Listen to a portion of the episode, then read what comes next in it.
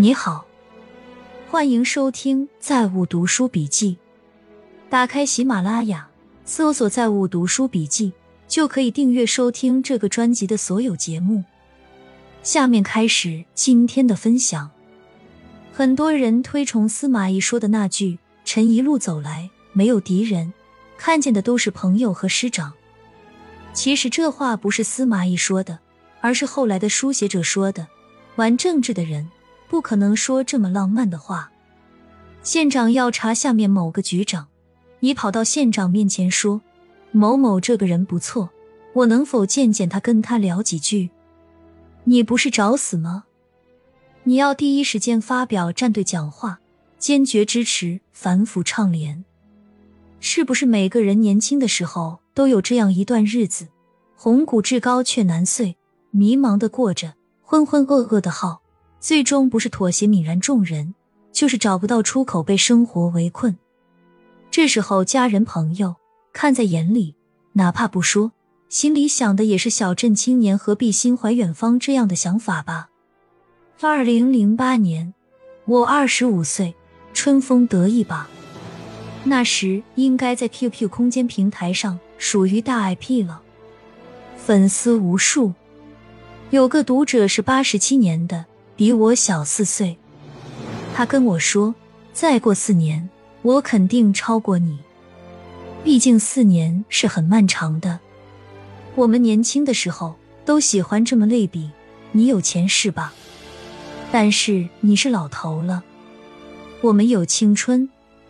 但是，当我站在今天的角度去看待这些问题时，答案是什么？”别说挑战成功者，你就是挑战不上班都很难。自由职业者就是百分之九十都迈不过的坎。大清早谁不是被迫去的？谁愿意上班？我一直都不理解我的同事们为什么都卡着点来。例如我们八点三十上班，你若是严格按照八点三十打卡，基本都迟到。但是迟到多久呢？一两分钟。他们都住附近，可能是八点二十五出门。那个二十一岁的青年，现在完全被人群淹没了，两百多斤了，糖尿病、痛风，爱喝酒。为什么不能轻易类比？因为还有一个类比，人家没说，就是我跟你这个年龄的时候，已经出类拔萃了。我前几天发了一个冷笑话：高考状元也是中考状元，他们也是幼儿园升小学的状元，也是小升初的状元。所有的创业天才都在大学里已经出类拔萃了，大家认同吗？一九四九年北平解放时，室内垃圾五十多万吨，天安门前垃圾山三层楼高。故宫里明清以来存积的垃圾高出紫禁城城墙，一千一百四十八座简陋粪场遍布全城。三月到六月，市民驻军机关、工厂、学校七万多人热心合作下，清理垃圾三十多万吨。一位大娘说，在北平住了这些年，头一天看见这样干净，遛弯也闻不着臭味了。美国黑手党兴起，靠的就是禁酒、色情、赌博，根本没有酒这么大的交易额。一个日常消费品变成了违禁品，黑手党接手，立马就是天大的利润，才能养活大的黑社会集团。美国成了全球第一毒品消费国，才能养得起拉美的 drug lords。有部电视剧《大西洋帝国》，就是讲禁酒的。十二月二十八日晚，俞敏洪开启农产品直播带货首秀，选品中有八斤大米，售价两百六十八元。有网友在弹幕上吐槽产品价格贵，俞敏洪表示，新东方选的不是最便宜的，而是最好的农产品。第三方直播数据平台新抖数据显示。这场直播成交额达三百八十点六五万元，预估销量四点五三万件，累计观看人数一百四十七点七六万。怎么才能让团队有战斗力和忠诚度？这是很多老板必须解决的难题之一。我觉得解决此问题其实并不难，只要老板拿出格局和智慧，做好分权、分钱、分工、分责四件事，而且必须做到分权、分钱无上限。要让团队成员明白，都是在为自己拼搏。老板的心胸和格局越大，事业就越大。划重点：无上限。中国人均寿命是随鸡蛋消费量的增长而快速提高的。今年大约为七十七岁，已经接近肉类消费超量的美国，疫情前约七十九岁，当然比日本的八十三岁还低一些。蛋白质是生命之源，整个汉朝平均寿命有多少呢？二十岁左右，不到结婚年龄，人就没了。十五六岁就开始结婚了，人均寿命越短，越需要提前婚姻年龄。否则，人类就灭绝了。你不要看到二十岁就理解为人只能活二十岁。这个平均寿命是与出生夭折率高以及战乱灾荒有直接的关系。一个人没病没灾，活个五六十岁还是比较正常的。若是能当个官，家里不缺肉吃，蛋白质充分，七八十岁也是不稀缺。这么一说。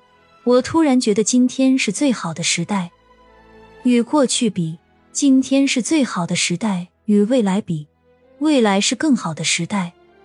人类平均寿命过百只是时间问题，甚至可能会出现云储存大脑记忆，人可以彻底脱离肉体束缚了。我思故我在，若是可以脱离肉体思考，相当于人类实现永生了。早上刷抖音。看杨丽萍来我们县城了，其实我蛮心疼的。为了钱走学到了县城。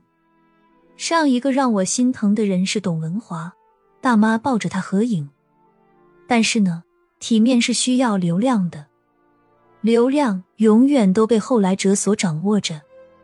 说的简单一点，就是越是新生代，人气越旺。刘晓庆现在卖书法。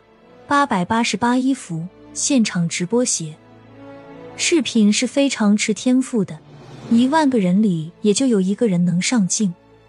但是文字不同，谁都可以写。人退休后都喜欢去研究书法，其实意义不大。我倒建议大家把写作计划列入生活计划中，每天写一点。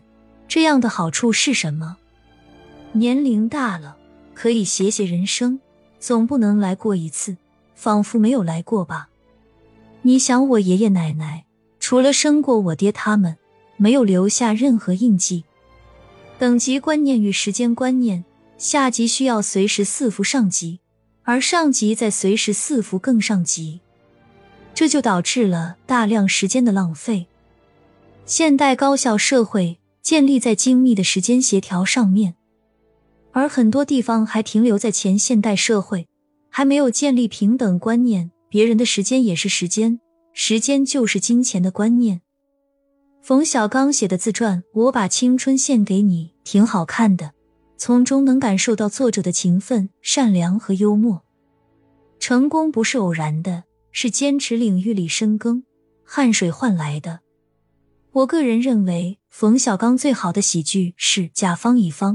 最好的主旋律是《集结号》，而我最喜欢《芳华》。另外，《甲方乙方》里的歌词是张和平写的，说是在小饭店里一挥而就，真是有才。经历的不必都记起，过去的不会都忘记。有些往事，有些回忆，成全了我，也就陶冶了你。相知相爱，不再犹豫。从我们目光相遇的那一刻起。相知相爱，不再犹豫，让真诚常驻在我们的心里。做个成年人，不管男女，温柔都是一种特别可贵的品质。生活中这么多的烂事，大家都这么疲惫，打开新闻也没什么好事，还能对自己、对别人温柔，得多么有希望、有爱、有力量才能做得到啊！